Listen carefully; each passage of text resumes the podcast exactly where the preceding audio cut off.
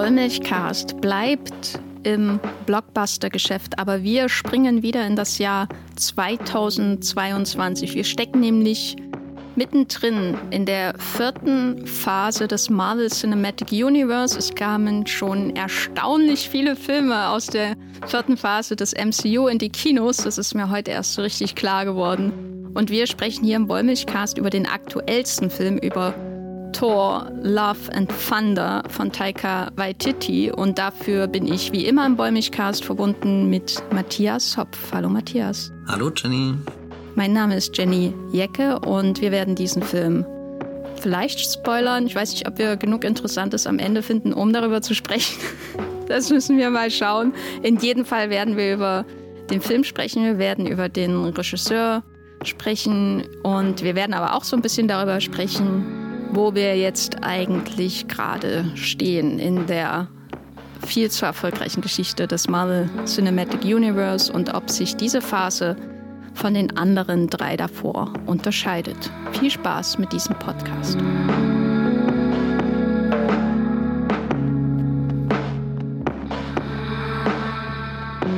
Matthias, magst du Taika Waititis Filme? Was ist denn das für eine Frage? ähm, ich glaube eher nicht. Okay, danke.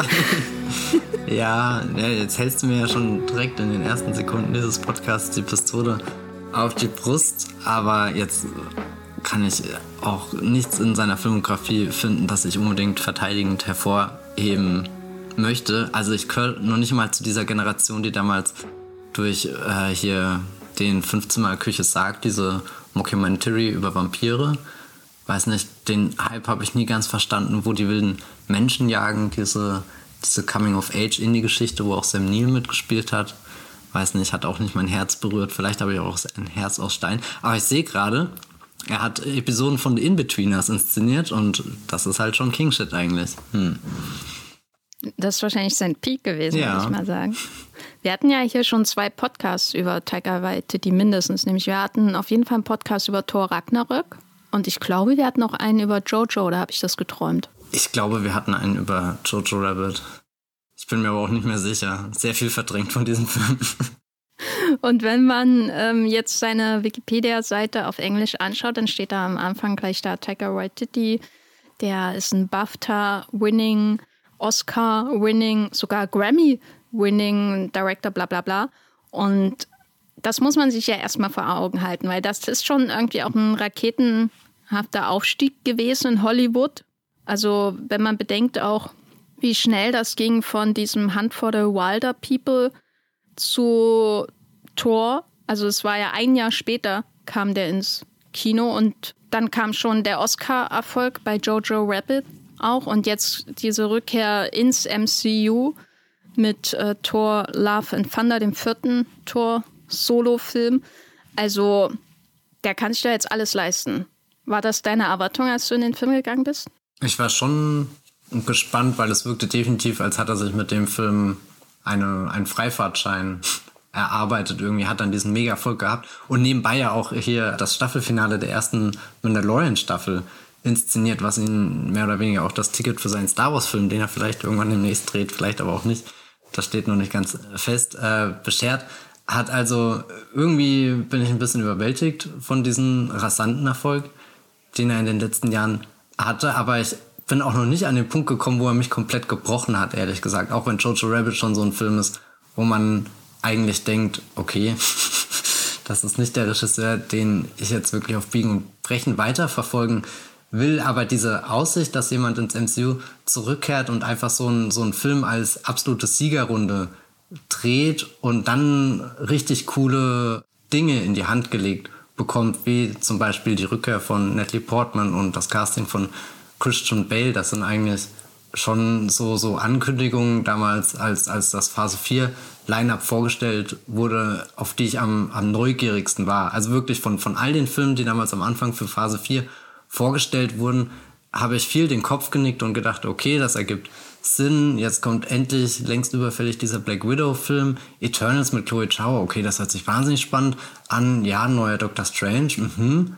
Und dann sagt er halt Tor 4 und Natalie Portman kehrt zurück und sie spielt nicht einfach nur Jane Foster, sondern bekommt diese Mighty Thor Storyline aus den Comics auf den Leib geschrieben.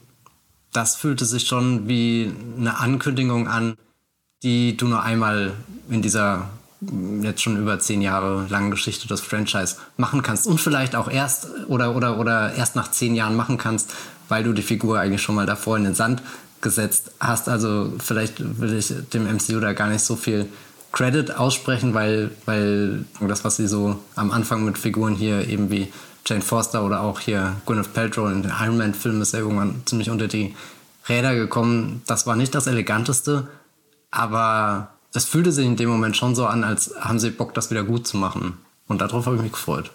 Also ich glaube, Captain Marvel war dafür ganz wichtig, dass sie den dann wirklich mal gemacht haben, nach so vielen Jahren ich habe das Gefühl, seitdem hat sich viel verändert. Es hat sicherlich auch mit personellen Hintergründen zu tun und dem steigenden Einfluss von Kevin Feige. Das muss man ihm, glaube ich, lassen. Und ich denke auch, dass jemand wie Taika Waititi ähm, vor Guardians of the Galaxy Probleme gehabt hätte im MCU. Das kann man, glaube ich, schon so feststellen. Ich meine, selbst Edgar Wright, der jetzt nicht der edgyste Filmemacher auf der Welt ist, hatte ja Probleme im MCU und hat deswegen Ant-Man nicht gedreht.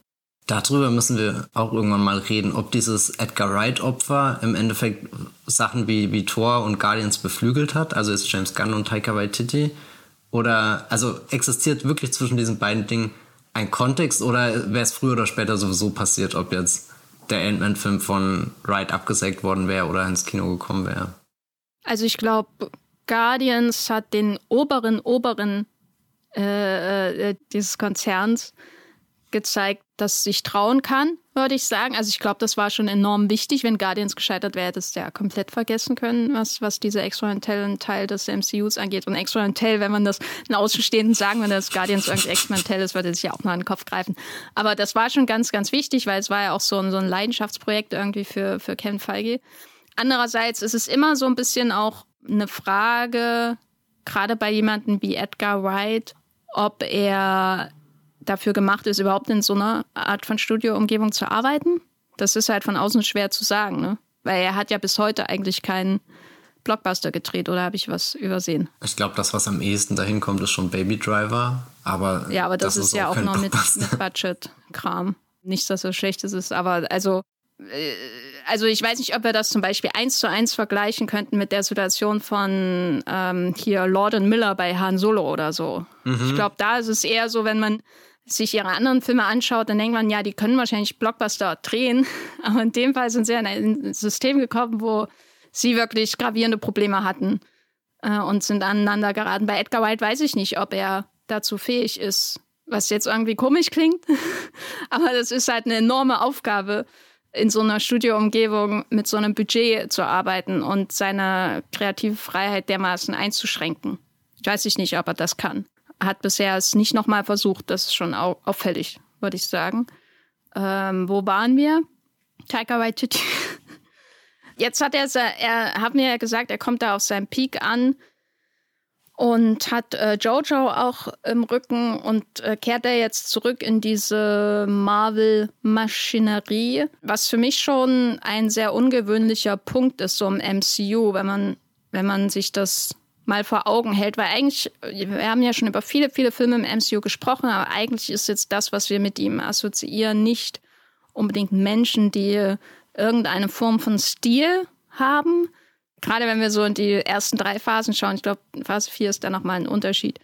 Und jetzt kommt er da rein, aber eine Frage ist dafür vielleicht auch, was, was ist denn jetzt der Stefan Taika Waititi? Vielleicht auch mit Blick auf Tor äh, hier 4 was, was ist jetzt ein Taika Waititi-Film? Weil wenn ich an ihn denke und äh, darüber reden müsste, was ist jetzt sein Stil, dann würde ich irgendwie sagen, so eine, eine leicht verträgliche Edginess, die, die eher so sowas von Schulhofstreichen hat, als wirklich jemals weh zu tun. Also ich glaube zum Beispiel James Gunn, der kann dir wehtun. Jetzt nicht im realen Leben, keine Ahnung. Aber ähm, James Gunn hat äh, einen härteren, zynischeren Zug glaube ich, drunter, den man zum Beispiel in Guardians of the Galaxy 2 sehr gut sieht.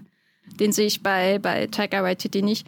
Aber sonst ist es für mich schwer zu sagen. Ich könnte nicht mehr sagen, ob er einen visuellen Stil hat, außer Farben ins Bild klatschen, die aussehen wie Matsch hinterher. ja, was, was, was ist ein Tiger Waititi-Film für dich?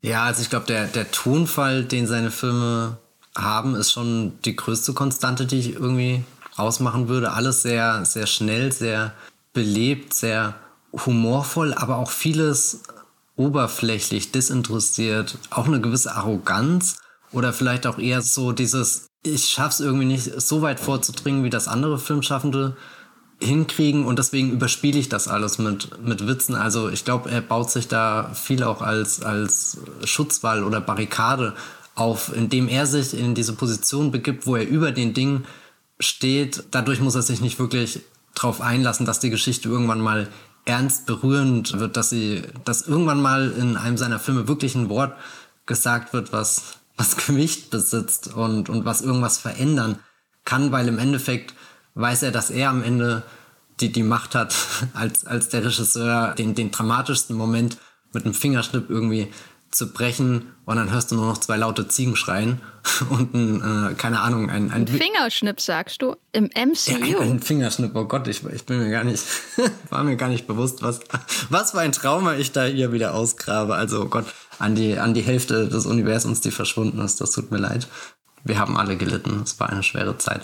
Nein, aber ähm, das war auch so ein Punkt, glaube ich, da haben wir in dem Tor 3 Podcast drüber geredet, dass, dass seine Filme ja durchaus auf Momente hinarbeiten, wo du das Gefühl hast, da passiert jetzt was Großes, was Wichtiges, vielleicht was Berührendes, was Emotionales oder vielleicht auch einfach nur irgendwas Episches, was dich halt packt, da reinzieht. Aber er kann das nie zulassen, dass so ein Moment mal einfach komplett entsteht, sondern muss ihn immer unterlaufen, unterwandern, irgendwie kommentieren oder vielleicht doch sagen, ah nee, das ist jetzt doch nicht so. Das, also, weiß nicht, irgendwie, wenn ich mir zum Beispiel überlege, so ein anderer Regisseur, der in den letzten Jahren extrem die Erwartungen im Kino unterlaufen hat, wäre ja vielleicht Ryan Johnson mit Star Wars 8.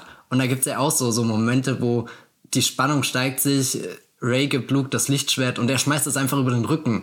Und ich glaube, wenn ich das sehr weit aus der Tan Distanz betrachte, könnte ich sagen, okay, den hätte Taika Waititi ähnlich inszeniert. Der Unterschied ist, bei Taika Waititi hört die Geschichte auf, sobald das Lichtschwert nach hinten geworfen wird und du knallst halt direkt an diese Wand, während bei Ryan Johnson kommt danach halt noch sehr viel, was das auffängt, was das einordnet, was, was, weiß nicht, den Gespür dafür gibt, was, was bedeutet das denn jetzt, dass die Figur so, so unerwartet gehandelt hat. Und gerade jetzt bei Tor 4 wird einfach nur ein schnelles Ereignis an das andere gereiht und, und in dem Moment, wo wir mit dem Ziegenkutschenschiff, was auch immer, sind wir schon zum, zum nächsten Planeten weitergeflogen und haben völlig vergessen, dass wir eigentlich gerade in einer albtraumhaften Schwarz-Weiß-Welt gefangen waren, was ja ein sehr besonderer Ort ist, den du in einem Marvel-Blockbuster besuchen kannst. Aber ich habe das Gefühl, für Taika Waititi hat, hat wenig irgendwas Wert.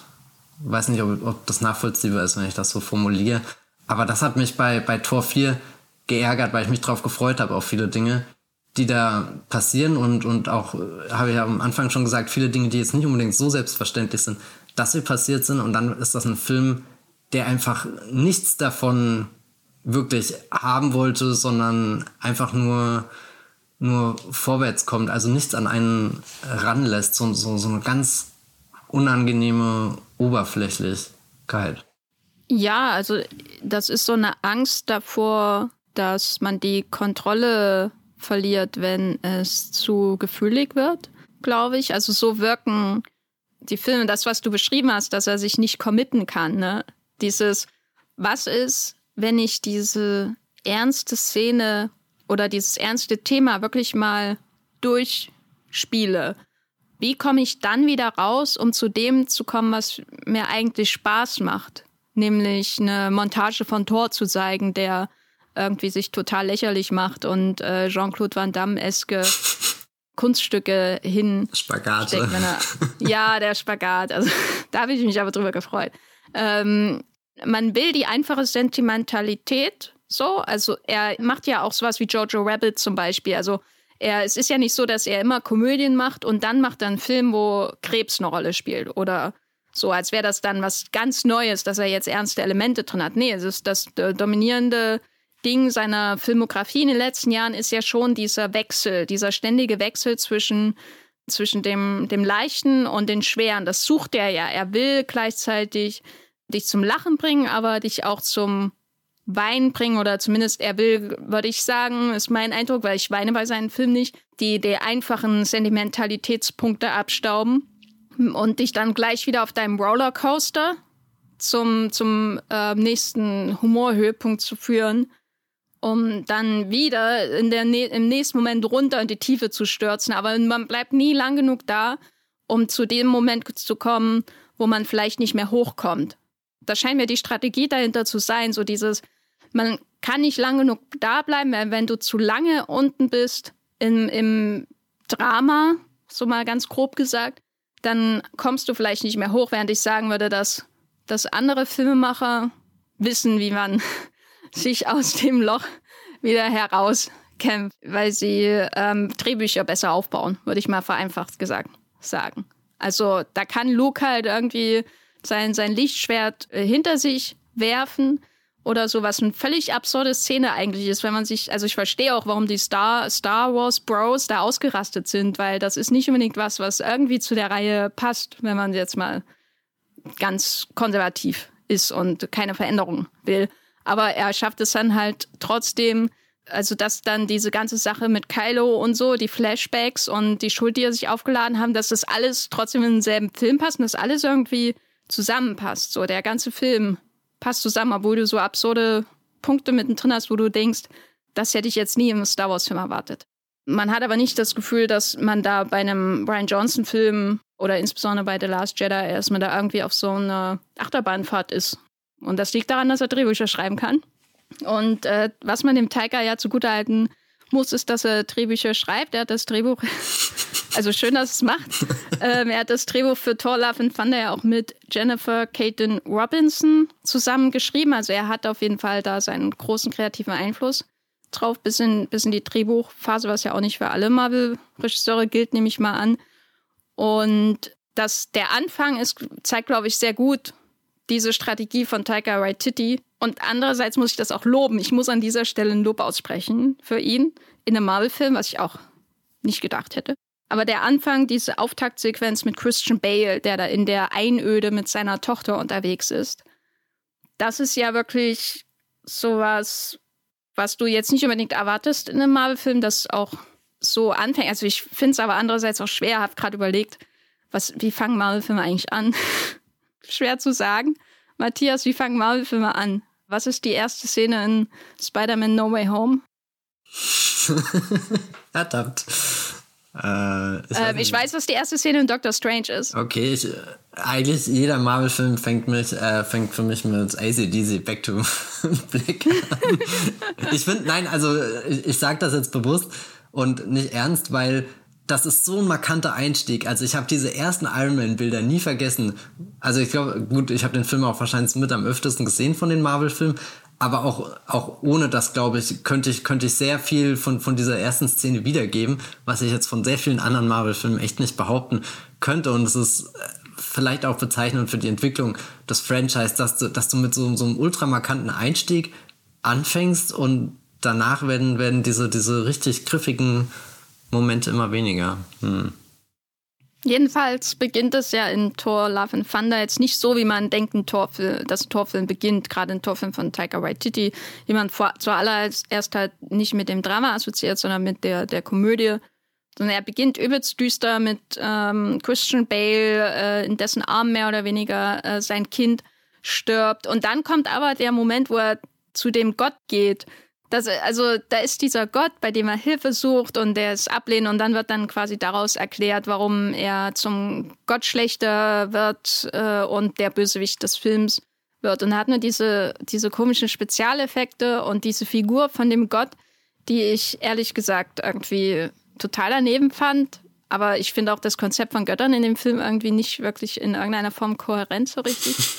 Aber das war so, da hatte ich das Gefühl, alles verpufft, was in der Szene davor war, weißt du? Also dieser karge Anfang, diese, diese einfachen, starken Bilder. Und dann kommt dieser aufgedunsene Gott und, und die aufgedunsene Welt drumherum, diese Oase, in der er da haust mit diesen ganzen lustigen, bunten Sachen, die da rumflirren.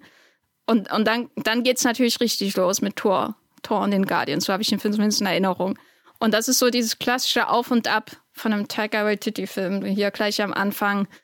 Findest du es glaubwürdig, wie der Bösewicht hier vorbereitet wird mit seiner Götterrache eigentlich? Und überhaupt, wie findest du das Bild von den Göttern, das hier bereitet wird? Das ist ja die wichtig, das ist ja die Grundlage für alles, was in dem Film passiert, abgesehen von Jane, die ihren eigenen Arc hat.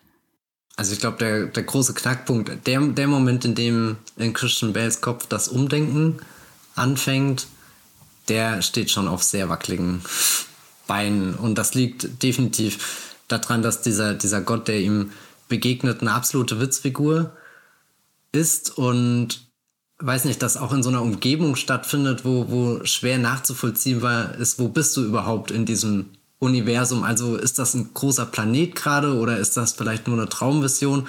Oder weiß nicht, also es gibt hier sehr wenig Kontext, der wirklich dir das Gefühl gibt, sobald Christian Bale dieses eine mächtige Schwert aufgreift, kann er zum, zum Götterschlechter werden. Aber alles, was davor stattfindet, da bin ich eigentlich komplett auf deiner Seite. Das wirkte fürs MCU. Also ich bin auch beeindruckt davon, wie, wie sehr ich das gespürt habe, diese, diese, diese Trockenheit und, und diese, diese, diese Erschöpfung von ihm. Ich hatte auch das Gefühl, ich könnte ihm gerade über die Haut streichen, aber ich sollte es eigentlich nicht tun, weil dann blättert sie einfach ab und zurück bleibt das äh, Skelett. Also auch, auch ein sehr, sehr markantes Bild, das man so aus dem MCU nicht unbedingt gewohnt ist. Und, und, und das Narrativ überhaupt nicht vorbereitet wird. Ne? Das muss man ja auch sagen. Es ist einfach so, du weißt gar nicht, was überhaupt passiert ist. Du wirst nur konfrontiert mit diesem Bild von diesem Vater und seiner Tochter. Das ist quasi, also in der Härte von dem, was wir ja eigentlich sehen, dass, de, dass das Kind in den Armen des Vaters stirbt, das hat schon so dieses Niveau von der großen Todesszene in, in Jojo Rabbit, so von dem, wenn wir uns vor Augen führen, was hier eigentlich passiert. Und, und das wird ohne Erklärung gemacht. Das ist eigentlich, ja, wie du, wie du auch gesagt hast, sehr, sehr ungewöhnlich. Und dann kommt dieses dieses grüne Mischmasch. Und eigentlich fand ich den Einstieg sehr interessant und dachte auch, oh Gott, ich habe den Film komplett. Und ich dachte, oh Gott, ach du Gott, oh Gott, sprach Gott.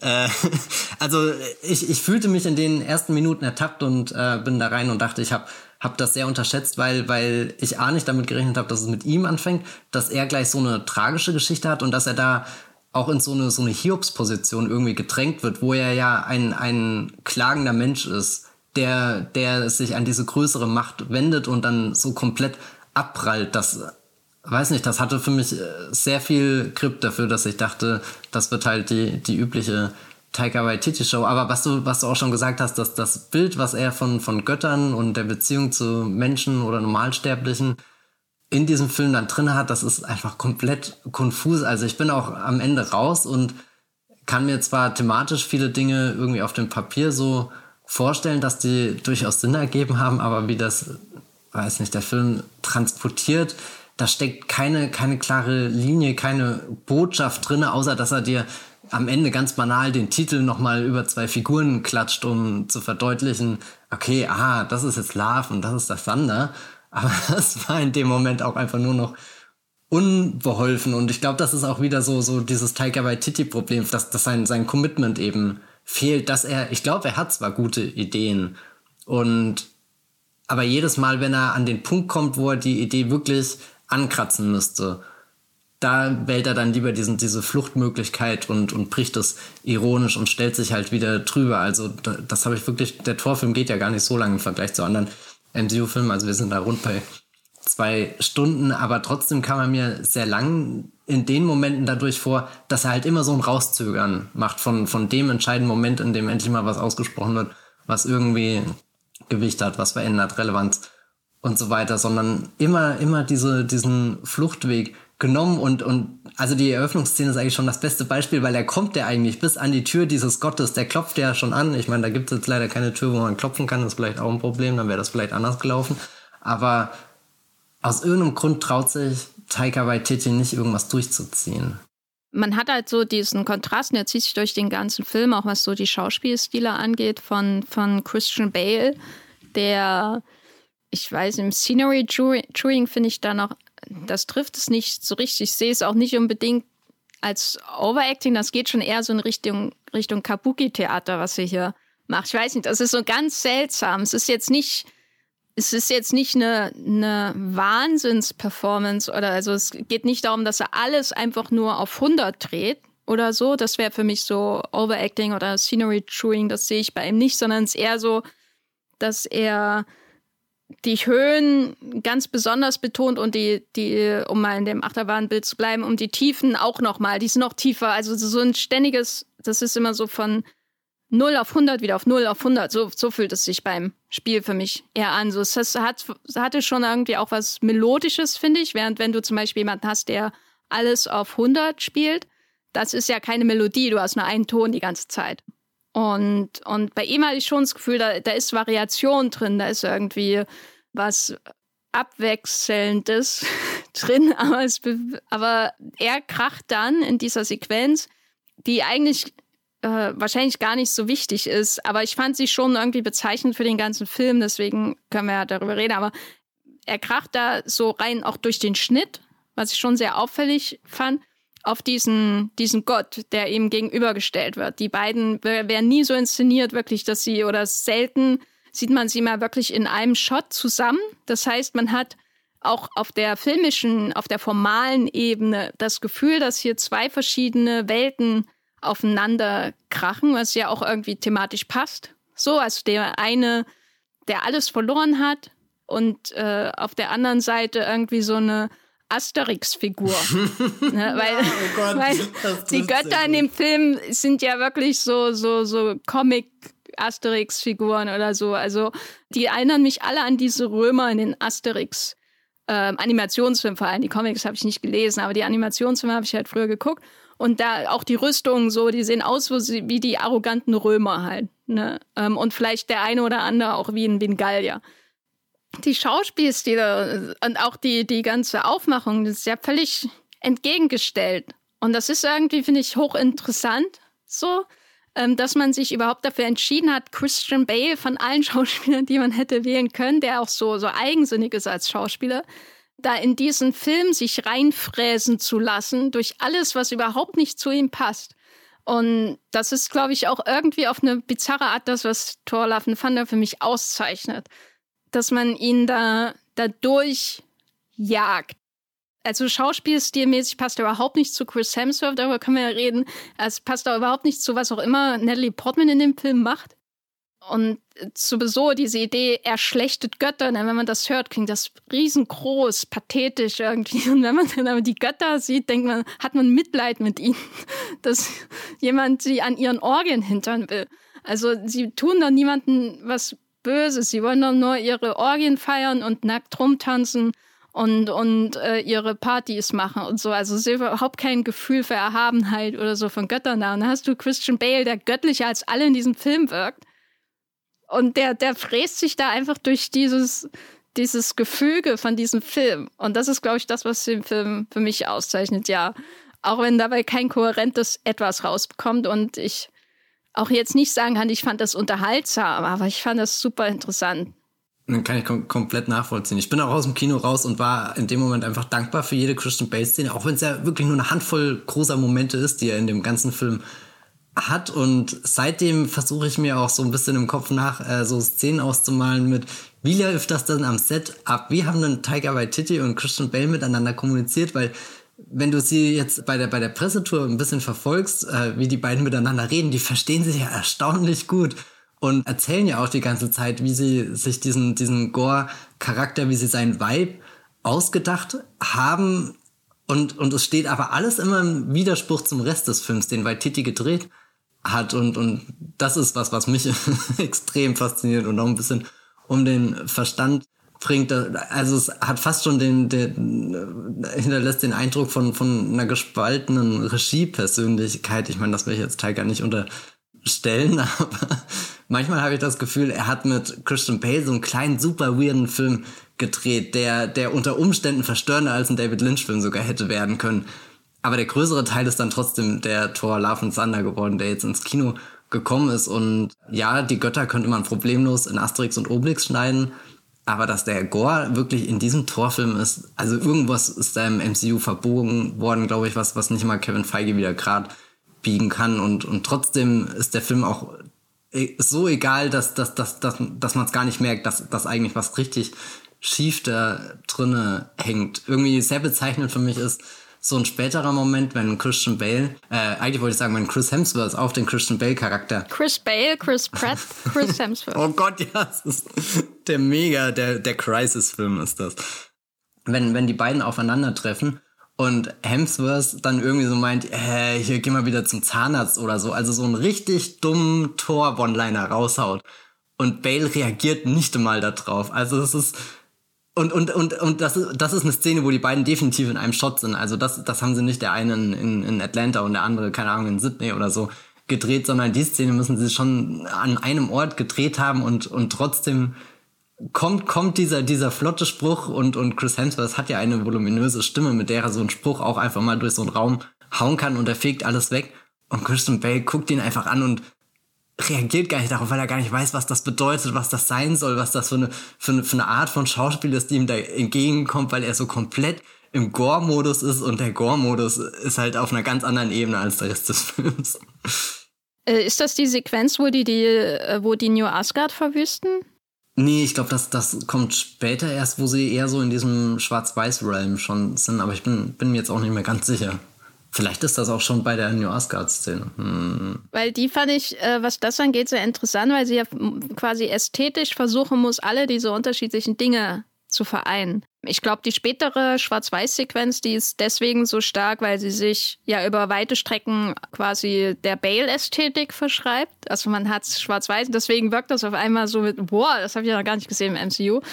Und, und die, die New Asgard-Sequenz, das ist dann ein interessanter Punkt, wo ich finde, dass der Film nicht wirklich da, damit klarkommt, dass man quasi die, die Bale-Ästhetik, die sich durch den Film zieht, hat und dann hat man die Ästhetik von Marvel-Filmen, das heißt undefinierbare Alien-Monster, was auch immer. Also das ist ja hier wieder so. Es fängt, die Idee ist eigentlich sehr schön, ne, dass er aus den Schatten die Monster entstehen lässt. Das hat mir wirklich ähm, theoretisch gut gefallen. Aber wenn man dann die in Action sieht, dann sieht das aus wie diese, diese Aliens, die über Wakanda herziehen über eine Wiese. Das Einzige, was gefehlt hat, war eine grüne Wiese. So. Und dann hast du die äh, Mighty Four, also äh, Natalie Portmans Figur und Chris Hemsworth und Valkyrie ist, glaube ich, auch noch da irgendwo. Und, und dann musst du da den Bale reinbringen. Und ich finde, das hat ihn schon die Luft rausgenommen, dass er nicht seine, seine ästhetische Welt, die in der ersten Szene des Films im Grunde schon vorgestellt wird, dass er das nicht hat. Er wird in die klassische Marvel-Welt quasi hineingesetzt.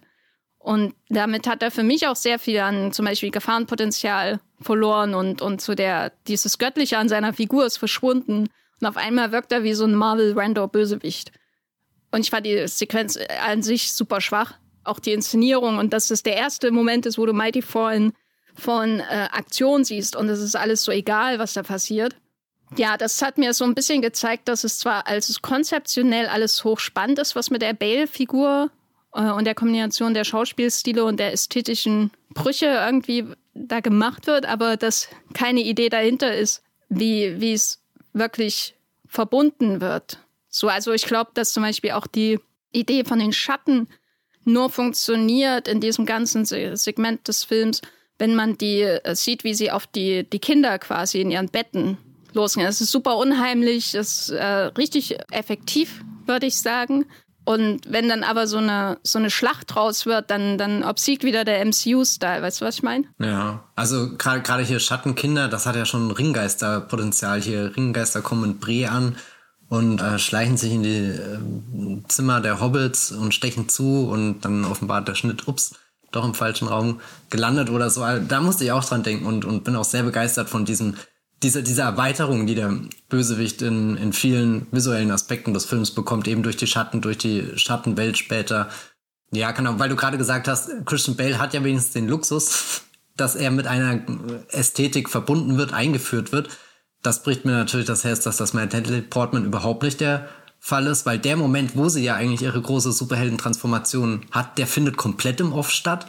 Das heißt, sie, sie wird einfach in diese, diese festgefahrene, ja, in den Hausstyle hineingeworfen und muss dann da im Endeffekt rumrudern und dass das Ganze sowieso in New Asgard stattfindet, was davor mit Abstand eine der hässlichsten MCU-Orte überhaupt ist, das äh, hat mir auch fertig gemacht. Also es gibt diesen Establishing-Shot, wo auch diese Kreuzfahrtschiffe und alles davor stehen Und vielleicht ist das auch sehr subversiv, weil das dir sagen soll mit, guck mal, eigentlich ist das ein sehr, eine sehr alte Mythologie, die jetzt hier auf der Erde ein neues Zuhause findet. Und guck mal, gleich kommen die Menschen und dann wird Tourismus draus gemacht. Also es könnte auch irgendwo ein Kommentar sein, dass das Ganze auf einmal so nach Plastik und produziert und weiß nicht was aussieht, aber ehrlich gesagt würde ich diesen Credit dem Film nicht geben, weil er an anderen Stellen genauso Sozusagen, dass es das ähm, Jurassic World ist im Verhältnis zu Jurassic Park. Rein theoretisch steckt diese Idee in dem Film drin, aber nein, nein, da kommt er nicht hin. Da, das, das, äh,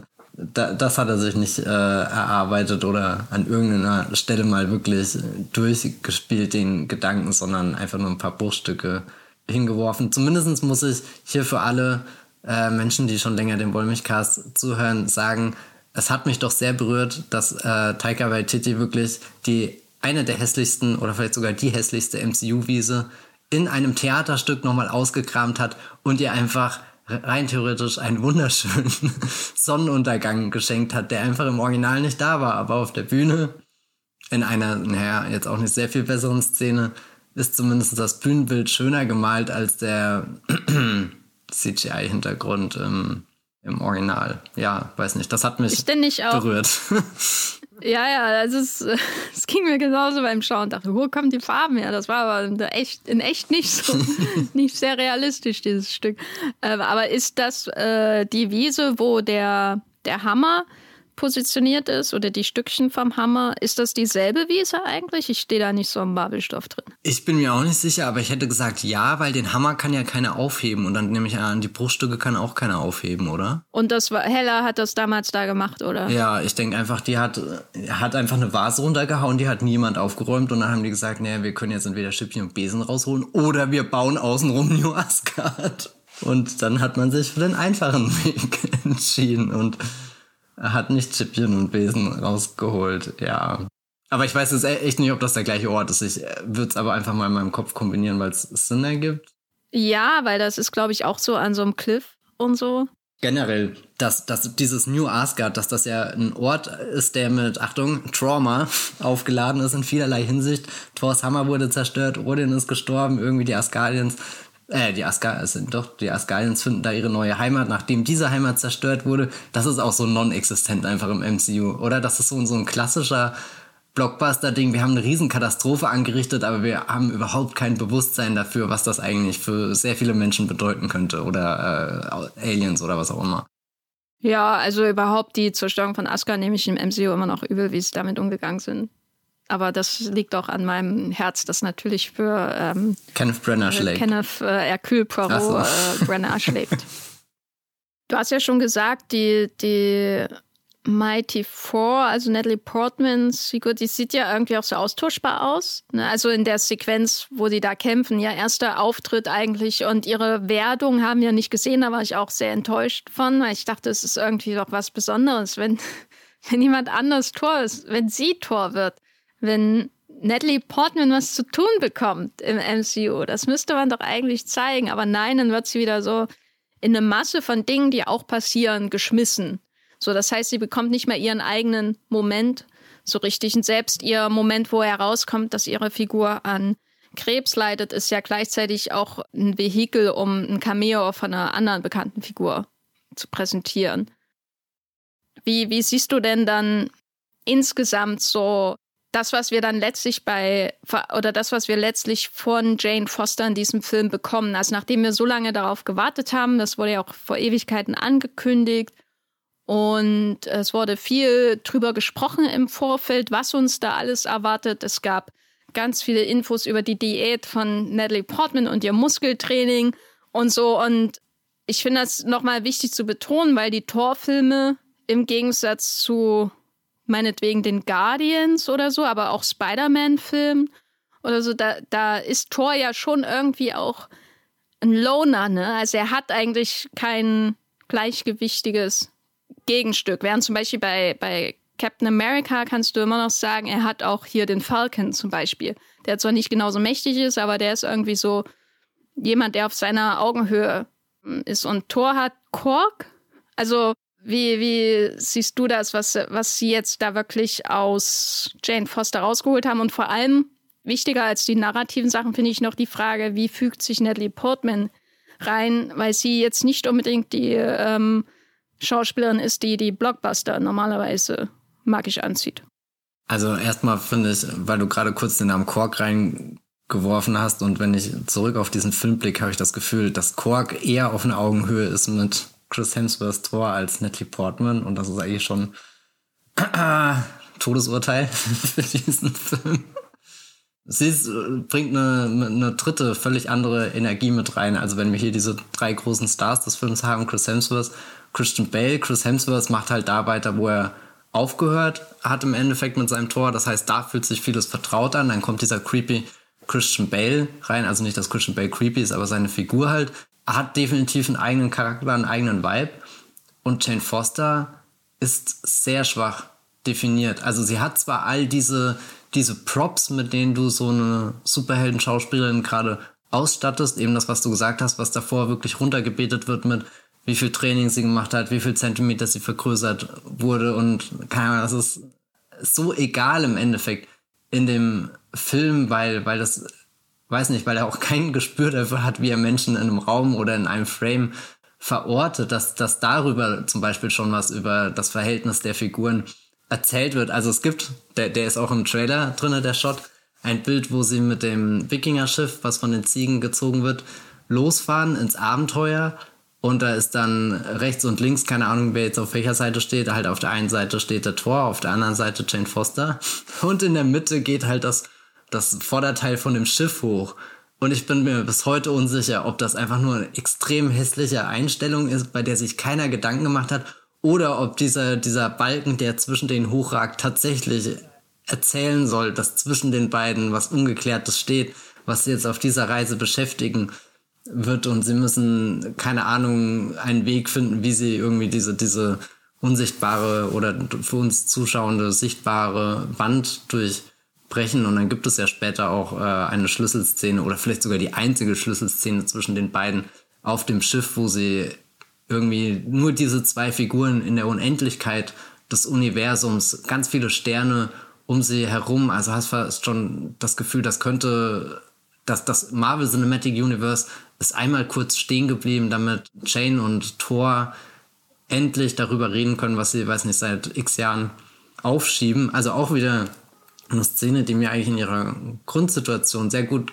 gefällt, aber so wie, wie sie dann durchgeführt ist, wirkt es oft, als sagen die Schauspieler gerade auch einfach nur den Text auf, den sie im Buch haben, aber nicht irgendwas, was sie gerade spürbar, fühlbar rüberbringen. Und, und das Schlimme ist irgendwie, dass also es hat mir immer leid getan, gerade in den Szenen, wo, wo Chris Hemsworth und Natalie Portman zusammen waren, weil Hemsworth, der Film ist so maßgeschneidert auf ihn. Alles, alles an dem Film sagt dir, dass Thor geil ist und er fühlt sich da so pudelwohl und das hat er sich auch mühsam erarbeitet. Also ich, keine Ahnung, weiß nicht, ob er immer schon diese Selbstverständlichkeit in diesem Marvel-Kosmos hatte aber das, das Ungleichgewicht, was dann zum Vorschein kommt, wenn halt Natalie Portman da drin ist, der irgendwie keine dieser Hilfestellungen gegeben wird, die, die irgendwie Hemsworth hat. Also es fühlt sich an, wie als fährt Hemsworth auf der Mario Kart Strecke durch einen Boost nach dem anderen und schießt da vor und vor. Und irgendwie Natalie Portman wäre nur die grünen und roten Panzer hinterher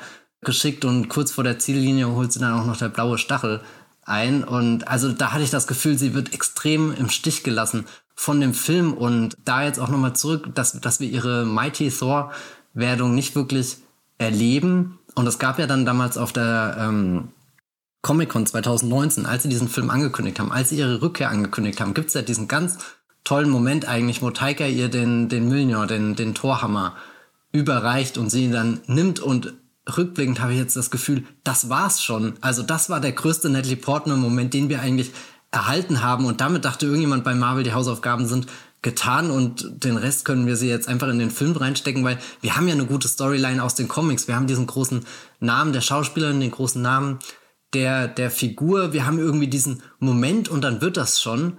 Aber es fühlt sich halt wirklich an wie jemand, der einfach nur was eingekauft hat, aber sich nicht Gedanken darüber gemacht hat, was er eigentlich damit anstellen soll. Und, und dann ist, ist jeder Moment sehr, sehr halbgar und selbst diese, diese offensichtlichen Cheer-Momente, wenn sie am Ende zu Christian Bale dann sagt, für dich bin ich Mighty Thor, aber du kannst mir auch Dr. Jane Foster nennen oder so, das habe ich nicht wirklich gespürt.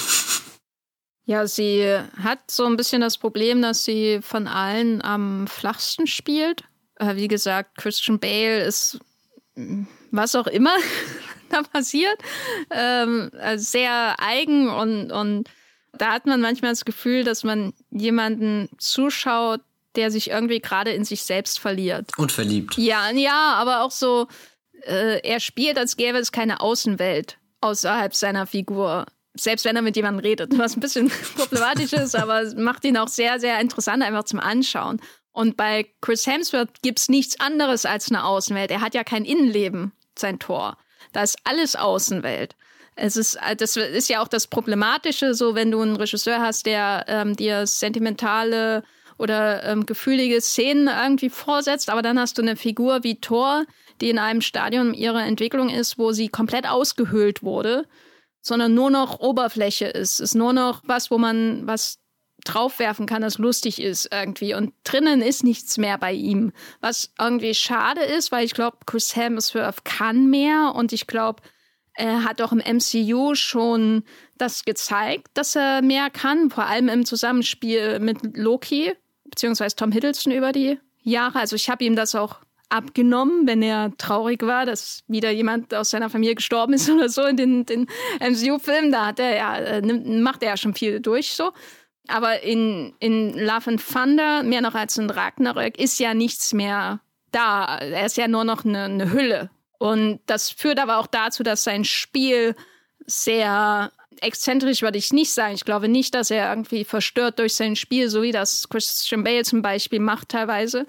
Christian Bale hat teilweise Register, die dir, wenn das ein Ton wäre, die dir wehtun würde in den Ohren. So. Und das macht ihn ja auch aus in dem Film. Und bei Hemsworth sehe ich das nicht. Der ist nicht, der ist eher so wirklich auf einer Linie mit der Comedy von Taika Waititi, also einer Comedy, die, die bisschen so, äh, halt, wie ich am Anfang gesagt habe, bisschen edgy tut, aber überhaupt nicht edgy ist in irgendeiner Form. Und er ist noch, man könnte auch sagen, Bale, äh, Hemsworth, dass er noch ein bisschen weicher sogar ist als Waititi, dass er sehr gefallsüchtig äh, an die Rolle geht. Und das ist ja auch okay, weil er ist ja, er befindet sich ja in einer Komödie und er macht Spaß durchaus. Weil das Pompöse ihm halt, das kann er halt einfach, ne? Das macht er im Schlaf, dieses pompös übertriebene wodurch der Film ja auch gerade auf seiner Seite, und das hast du im Vorgespräch ja auch so be äh, bezeichnet, wie ein Spoof-Movie wirkt von einem Film über einen Gott. Das ist wie die Hotshots-Version von Top Gun. Mhm. Das, ist wie, wie, das hier ist die, die Hotshots-Version von Tor 1, sozusagen. Äh, dass er sein eigener Charlie Sheen ist, das muss man auch erstmal schaffen in seiner Marvel-Karriere.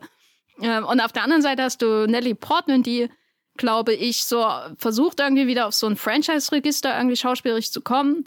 Also sie, sie weiß schon, dass sie nicht in einem Drama ist. Will, also sie spielt nicht so, als wäre sie in einem tief düsteren Drama, auch wenn ihre Story eigentlich das zulassen würde. So, also insofern lässt sie sich schon auf so den, den Blockbuster-Rahmen ein, aber ich finde, sie hat nichts Eigenes. So, das sind zwei sehr, sehr starke, auffällige Präsenzen neben ihr und sie ist halt einfach schauspielerisch sehr, sehr zurückhaltend, ohne wirklich in ihrer Zurückhaltung Neues über ihre Figur präsentieren zu können, weil das das Drehbuch gar nicht zulässt. Und, und wir kennen Natalie Portman, sie kann auch anders. Sie kann auch komplett abdrehen. Nicht in einer komödiantischen Art unbedingt, aber sowas wie Black Swan oder so.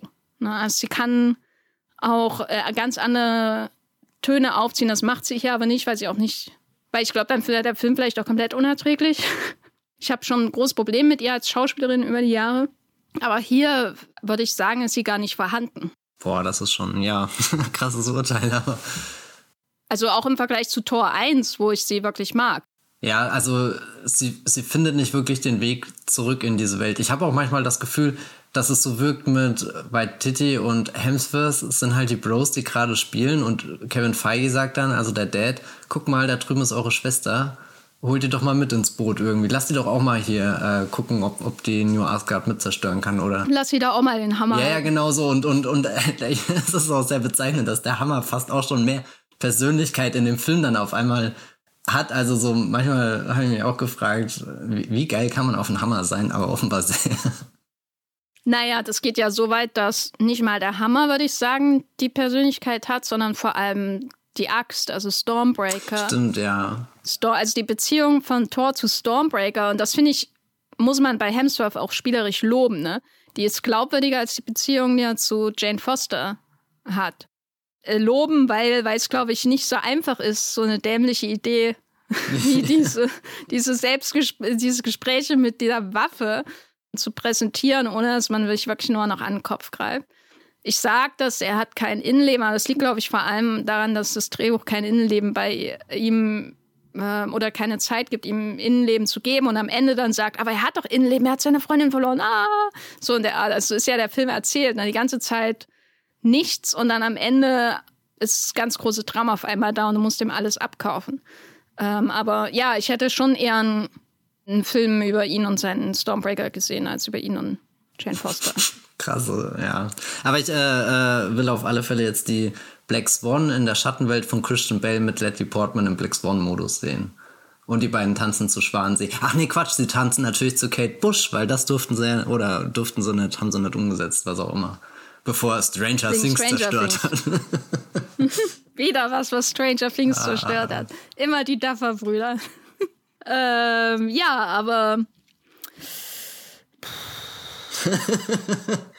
äh, ich, mir fällt es schwer, irgendwie zu einem Fazit zu diesem Film zu kommen, der eigentlich so viel hat, über das man sprechen könnte. Also ich meine, es ist ein Marvel-Film, in dem es über, um, um eine Frau geht, die Krebs hat und die daran stirbt letztendlich. So, also es ist ein Film über Verlust. Mhm. So, über es ist ein Film über ja, ja, Trauma und so, aber es ist ja, es wäre absurd, wenn wir jetzt darüber ernsthaft reden würden, oder? Also, weil das interessiert auch den Film überhaupt nicht. Oder siehst du da irgendwo einen Punkt, wo du wirklich denkst, ja, da, da, da geht es wirklich um die Entwicklung von Thor, auch wie er damit klarkommt. Also manchmal sitze ich da und denke, es ist unfassbar, dass dieser Film Natalie Portman und Christian Bale gecastet hat und beide spielen Figuren, die mit ihrer Sterblichkeit konfrontiert werden, einen Pakt mit einer Waffe eingehen, die sie eigentlich nur schwächt, das erkennen sie am Ende und dann endet alles mit dem Tod. Also es ist ja auch irgendwo ein extrem düsteres Ende, was zwischen all den ganzen Roses und weiß nicht was durchblitzt. Und, und da sitze ich dann manchmal und denke mir, wenn ich vielleicht Thor als Drehbuch einfach bekommen hätte, und wir haben jetzt eigentlich das Drehbuch nie lobend erwähnt, oder sagen wir, wenn ich diesen Pitch irgendwo gelesen hätte auf dem Papier, hätte ich vielleicht gedacht, das könnte der größte Marvel-Film aller Zeiten werden. Aber ja, nee, also genau das, was du gerade gesagt hast, denkt man da wirklich drüber nach, wenn man, wenn man über, über Tron nachdenkt. Das, also es, es steckt, es steckt prinzipiell in dem Film, aber nee, es steckt nicht wirklich drin. Siehst du denn jetzt noch einen Weg, wo äh, diese Iteration von Hemsworths Tor hingehen kann, oder braucht der eher eine ja, einen Zurückspul-Button, um wieder irgendwo hinzukommen, wo man wirklich mit ihm eine Geschichte erzählen kann, weil das sehe ich jetzt schon als Problem an. Ja, also es ist ja definitiv so ein, so ein Fun-Film einfach nur noch. Mit ihm, mit dieser, mit dieser Superhelden-Marvel-Persönlichkeit, die so eine reine Oberfläche, eine grinsende Oberfläche geworden ist. Irgendwie kannst du nicht böse sein, weil es ja ganz charmant ist. Also er ist auch von all den Figuren die uninteressanteste. Selbst wenn der Bale und der Portman-Konflikt, wenn die nicht wirklich zufriedenstellend in dem Film hier behandelt werden, ist, ist, ist mir eigentlich das, um was es bei Thor geht und das, was ja der Film am Ende auch als den Love and Thunder, dass, dass er endlich jemand gefunden hat, um den er sich kümmert das, das, ist, das wird mir auch immer erst im Nachhinein klar, wenn ich nochmal drüber nachdenke, dass, dass das ist eigentlich der Punkt ist, den der Film setzen will. Der, der, der große Akzent in der, der Torgeschichte, die ja eine der, der längsten im MCU ist. Und, und da hat er es fühlt, es könnte schon, schon eigentlich eine sehr, sehr große Sackgasse sein, in die sie diesen Helden reingefahren haben. Aber ich befürchte, es ist auch eine Sackgasse, wenn sie in diesem Modus weitermachen, wird das eine sehr lange Sackgasse einfach. Also, dass es einfach ewig dauert, bis er wirklich ans Ende kommt, obwohl wir schon seit drei Filmen wissen, dass er irgendwie, dass das Ende definitiv kommt, dass sie einfach mal einen, einen sehr starken 180 Grad Turn wieder nehmen müssen. Ich meine, der Vorteil ist ja, dass man ihn vielleicht erstmal wieder in so einen größeren Team-Up-Film reinstecken kann, wo er mit sehr vielen Gesichtern konfrontiert wird, mit denen er nun nicht wirklich eingegroovt ist, weil eigentlich die Marvel-Garde, abseits der Guardians, mit denen er sich richtig gut versteht, oder zumindest Berührungspunkte in irgendwelchen Avengers-Abenteuern hatte, die, die wird ja dünner, also steigen ja nach und nach aus, die, die, die First Avengers, die wir keine Ahnung, halt im, im allerersten ähm, Avengers-Film gesehen haben. Aber nee, generell. Er hat nur noch Hulk und äh, Hawkeye, oder? Ja, und ich glaube, Hawkeye und, und Thor sind noch nie die Best Buddies gewesen. Oder so, also ich glaube, so, so eine der, der Figuren, wo er ja noch am ehesten so eine Buddy-Beziehung hin hatte, wäre ja Captain America gewesen. Der ist jetzt natürlich in seinem eigenen kleinen Happy End gefangen, wollte ich sagen, aber ich glaube, für ihn ist das gar nicht gefangen, für ihn ist das ganz gut. Aber ich könnte mir jetzt zum Beispiel, auch wenn ich es nicht unbedingt will, ich habe eher das Gefühl, man könnte mit Chris Evans nochmal eine Geschichte erzählen, als jetzt irgendwie mit, mit, mit, mit Hemsworth irgendwie. Also es ist, er ist auf einer sehr komischen Gleichgültigkeit angekommen. Also ich habe nichts dagegen, glaube ich, wenn er nochmal einen Torfilm macht, aber es ist auch nicht so, als hätte ich jetzt irgendein Interesse an der Figur, außer dass ich irgendwie fasziniert bin, wie sehr sie mit Hemsworth und seinem Image verschmilzt oder so. Also ich finde es eher aus so einer außenstehenden Ebene interessant, weil ich halt einfach das MCU als Franchise interessant finde, weil Hemsworth als Star und so interessant ist, aber rein, rein inhaltlich, und das ist vielleicht generell irgendwas, wo, wo Marvel Phase 4 schon schwer zu kämpfen hat, ist, ich bin mir manchmal gar nicht so sicher, ob ich wirklich noch in diese Filme gehe oder jetzt vor allem auch die Serien schaue, weil ich wissen will, was als nächstes passiert. Und das ist eigentlich ganz gefährlich. Ja, ich glaube, die Filme sind ja auch nicht mehr so dran interessiert, was als nächstes passiert. Ne? Also wenn man so die, die Filme in Phase 4 anschaut, wo ja jetzt der Tor 4 dazugehört, dass nicht, dass das MCU früher wirklich eine serielle Erzählung hatte. Das war ja auch einer, einer Kritikpunkt immer, dass sie das immer so auf die Post-Credit-Scenes irgendwie verbannt hatten. Aber da hattest du ja schon das Gefühl, dass dass das eine doch irgendwie irgendwann mal auch das andere aufbauen wird. Und dann führt es irgendwo hin, meistens ein Avengers-Film, und dann ähm, wird das nächste Kapitel aufgeschlagen. Das ist natürlich auch ein sehr schematischer Aufbau für eine langfristige filmische Erzählung. Ich weiß nicht, ob das wirklich sinnvoll ist, das ähm, 40 Jahre lang so zu machen. Ist wahrscheinlich ganz gut, dass das jetzt ein bisschen aufgeweicht wird. Aber wenn ich mir Phase 4 anschaue, die ich, glaube ich, überwiegend besser finde als die ganzen anderen Phasen davor, außer vielleicht Phase 1, da mochte ich ja Thor und Captain America, da habe ich schon das Gefühl, dass es alles so random zusammengeworfenes Zeug ist, was Kevin Feige schon immer mal machen wollte. Das ist auch irgendwie sympathisch. Er wird mir durch diese Phase 4 auch ein bisschen sympathischer. Aber ich habe nicht das Gefühl, dass dass jetzt mal abgesehen vielleicht vom Spider-Man-Film, äh, also No Way Home, dass hier irgendwas eine wirklich fundamentale, größere Bedeutung für irgendwas anderes im MCU hat. Weil wenn man sich allein überlegt, man schaut Eternals, ne? Eternals ist ja eigentlich wie ein Avengers-Film. Weil auch wenn man überlegt, was da passiert in Eternals, am Ende, was auf dem Spiel steht in Eternals, der hat ja wirklich, also es ist ja größer als viel, was in den anderen äh, Phase 4-Filmen, aber auch zum Beispiel in dem einen oder anderen Avengers-Film passiert. Also es geht ja wirklich darum, den, den Planeten in seinem Kern zu retten. so. äh, also größer geht es ja eigentlich nicht, wenn, wenn man aus Sicht der Menschheit so drauf blickt. Und der Film fängt an und ist vorbei und wenn du ihn wegnimmst, hast du nicht das Gefühl, dass irgendwas in Phase 4 fehlen würde. Wenn Mar Marvel aus dem Vor Vorspann nimmst, dann ist das Einzige, was dir sagt, das ist wirklich ein Marvel-Film. Am Ende des Tages wahrscheinlich das beschissene Ende mit den Abspannszenen und überhaupt das Ende ist so furchtbar. In Eternals, das ist so, so furchtbar.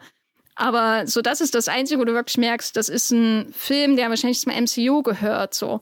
Und, und das ist ja auch irgendwie sympathisch, aber hat natürlich auch bei einem Universum, bei einer vorgegebenen seriellen Erzählung über viele, viele Filme hinweg den Nachteil, dass alles random und egal wirkt, oder? Ja, ja. Wie siehst du das denn jetzt gerade im MCU, also Phase 4? Was ist so, so dein Eindruck davon? Ist das jetzt einfach nur Ken Feige wirft Ideen gegen, gegen die Wand oder gebe ich ihm zu wenig Credit für seine erzählerische Vision? Also ich äh, habe auch das Gefühl, dass da nicht dieser eine große Masterplan dahinter steckt, wobei ja eh fraglich ist, war der in Phase 1 wirklich so weit da, dass er sich den Infinity War und Endgame schon so ausgedacht hat, weil ich glaube, so wie, wie jemand in einem Filmstudio in Hollywood 2008 gedacht hat, hat er nur nicht bis, äh, weiß nicht, 20 Filme später den, den Plan ausgearbeitet. Aber zumindest halt diese Idee von dem Thanos, der da immer ein bisschen näher ranrückt. Ich meine, kann ich mich dran auch erinnern, dass ich darüber auch schon Witze gemacht habe oder so. Aber in letzter Zeit äh, finde ich es eigentlich irgendwie geschickt, so mit, mit möglichst wenig Aufwand, dir irgendwie das Gefühl zu geben, das bewegt sich auf ein großes Ereignis hin. Und das ist ja eine Besonderheit, die das MCU als Franchise einfach gerade in Hollywood machen kann, weil es sonst in den letzten Jahren einfach keinem anderen, keiner anderen Marke gelungen ist, etwas ähnlich Großes in diesem Umfang auf die Beine zu stellen, was dir das Gefühl gibt, du bist da eben in dieser, dieser riesigen Geschichte drinne. Ich meine, vielleicht in, in, einer anderen Welt würden wir jetzt davon reden, wie die Mumie von Tom Cruise immer näher kommt. Uh, das Dark Universe. Aber nun ja, das werden wir wohl nie erfahren, was da alles Großes geplant gewesen wäre. Ich freue mich so auf Javier Bardem. Und Johnny Depp als Invisible Man. Ey, das ist auch mal ein Gedankenspiel wert, wie, wie da Phase 2 und 3 ausgesehen hätten. Nee, ähm, ich, ich teile die Sympathie, die du schon zum Ausdruck gebracht hast, mit Kevin Feige kann gerade ganz viel machen.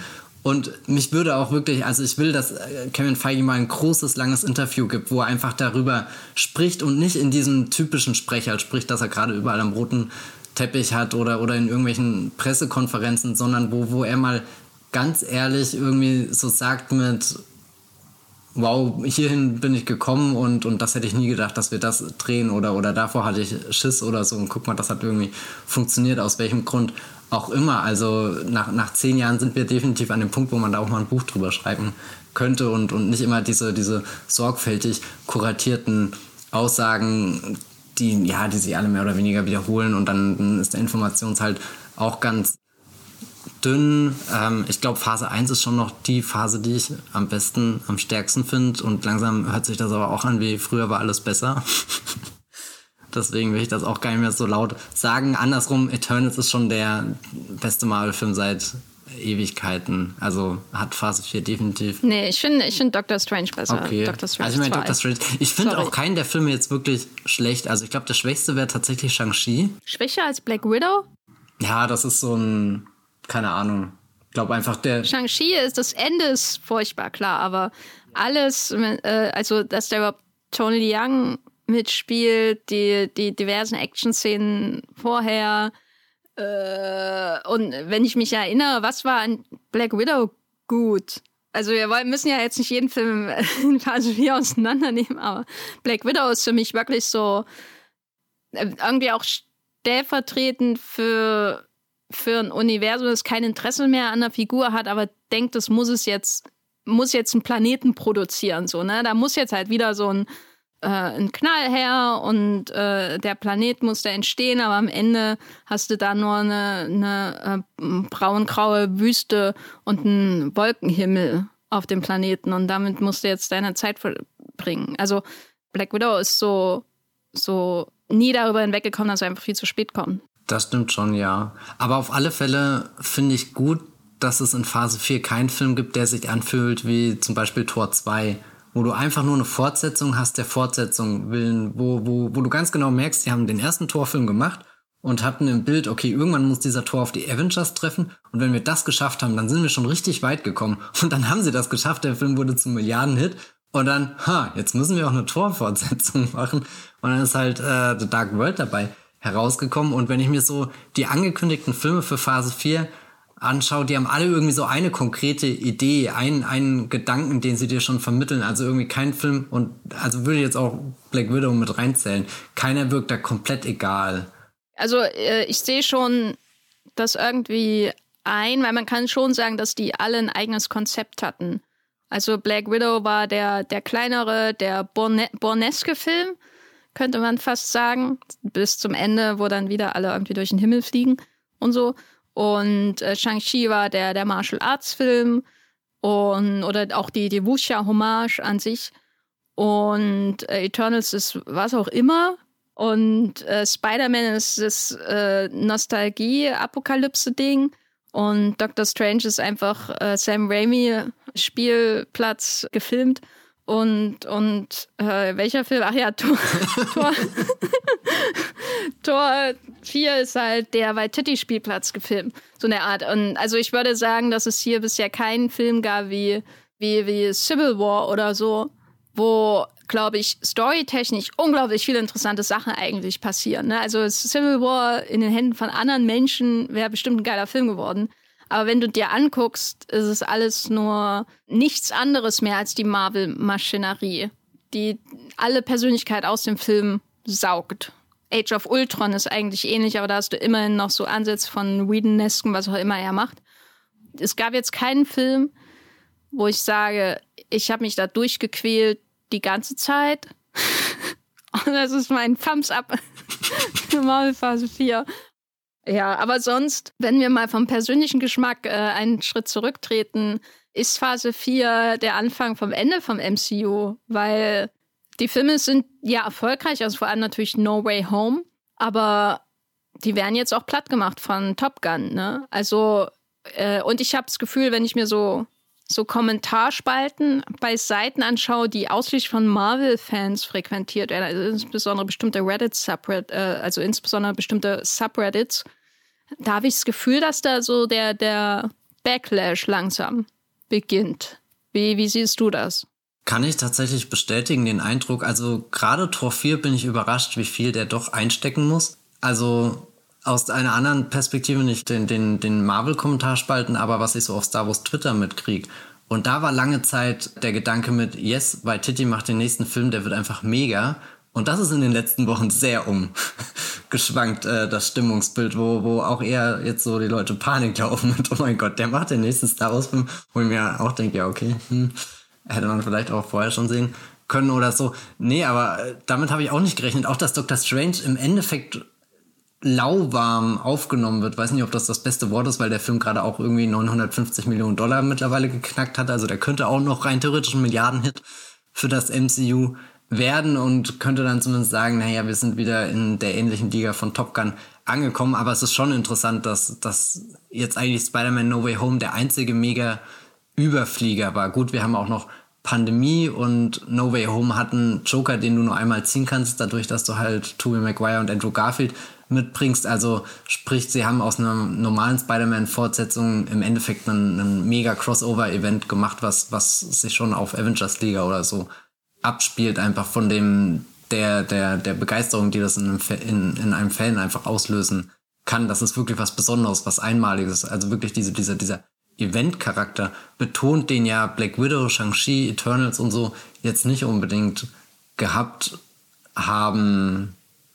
Ich, ich weiß nicht, ob das schon der Anfang vom Ende ist. Ich würde sagen, rein von dem, was noch in Planung ist, denkt Kevin Feige noch lange nicht daran, dass irgendwann in absehbarer Zeit Schluss sein kann. Was ich halt sehr spannend finde, und das ist ja jetzt auch was, was mit Marvel Phase 4 neu dazugekommen ist, dass die Serien, die sie für Disney Plus produzieren, ich meine, es gab davor schon Marvel-Serien wie zum Beispiel Daredevil und Jessica Jones bei Netflix, aber die sind ja nie wirklich relevant gewesen für das große MCU. Die waren zwar mehr oder weniger Teil davon, aber du konntest problemlos das eine oder das andere schauen oder halt beides zusammen und dann war es ganz äh, nett und, und jetzt ist ja irgendwo dieses Versprechen da, dass das deutlich mehr verknüpft ist, aber ich habe das Gefühl, das sind auch eher so, so personelle Dinge, die die Verbindung schaffen, dass dann halt mal ein Star aus dem Kinofilm auch wirklich in der Serie die Hauptrolle spielt, wie Elizabeth Olsen in Wonder Vision. Und also die größte Schwäche für mich von Marvel Phase 4 sind tatsächlich nicht die Filme, sondern die Serien, die irgendwie an einem Punkt angekommen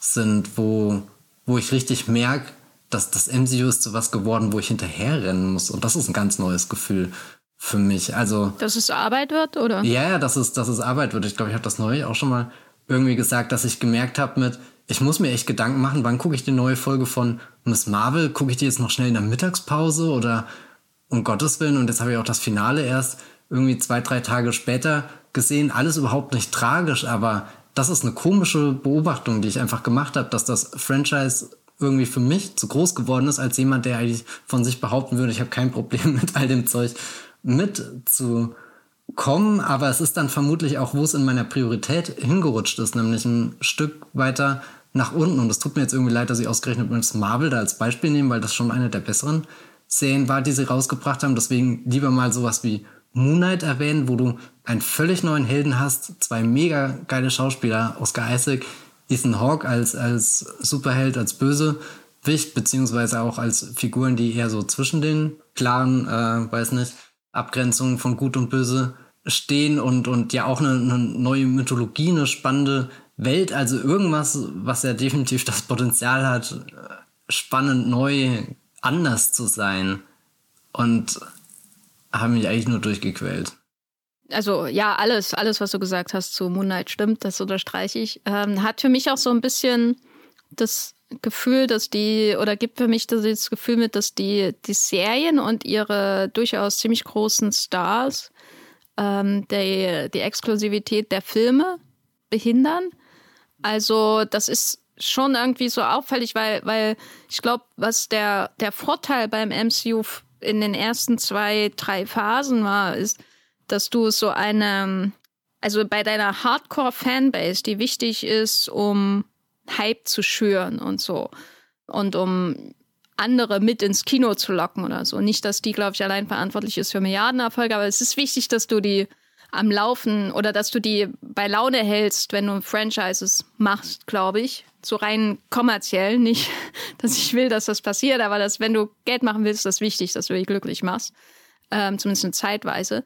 Und der, der Vorteil bei dem, bei dem MCU vorher war, dass da so ein, seine übersichtliche Exklusivität irgendwie da war. So, also einerseits bist du irgendwie, wenn du wirklich das MCU erfahren willst, so, bist du gezwungen, wirklich alle Filme im Kino zu schauen.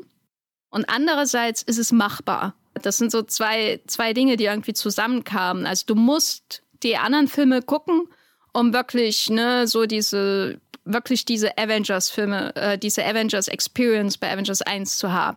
Sonst bist du ja auch nur ein halber Fan. Ne? Also, was? Du hast Captain America nicht geschaut und jetzt gehst du in Avengers? Wie, wie machst du das denn so in der Art? Und das war ja lange Zeit auch äh, so rein vom Aufwand her alles machbar. Es war exklusiv, aber es ist was, was man, was man, was man durchhalten kann. Und das hat sich so gegenseitig auch irgendwie so angetrieben, ne? Diese, diesen, dieser Marvel-Zwang. Ne? Ich bin jetzt auf dem Marvel-Zug mit draufgesprungen, also muss ich mir jetzt alle Filme anschauen. Und gleichzeitig ist es immer noch was Besonderes, wenn ein Marvel-Film kommt ins Kino, selbst wenn es drei im, im Jahr sind oder so, was ja auch schon in den letzten Phasen der Fall war.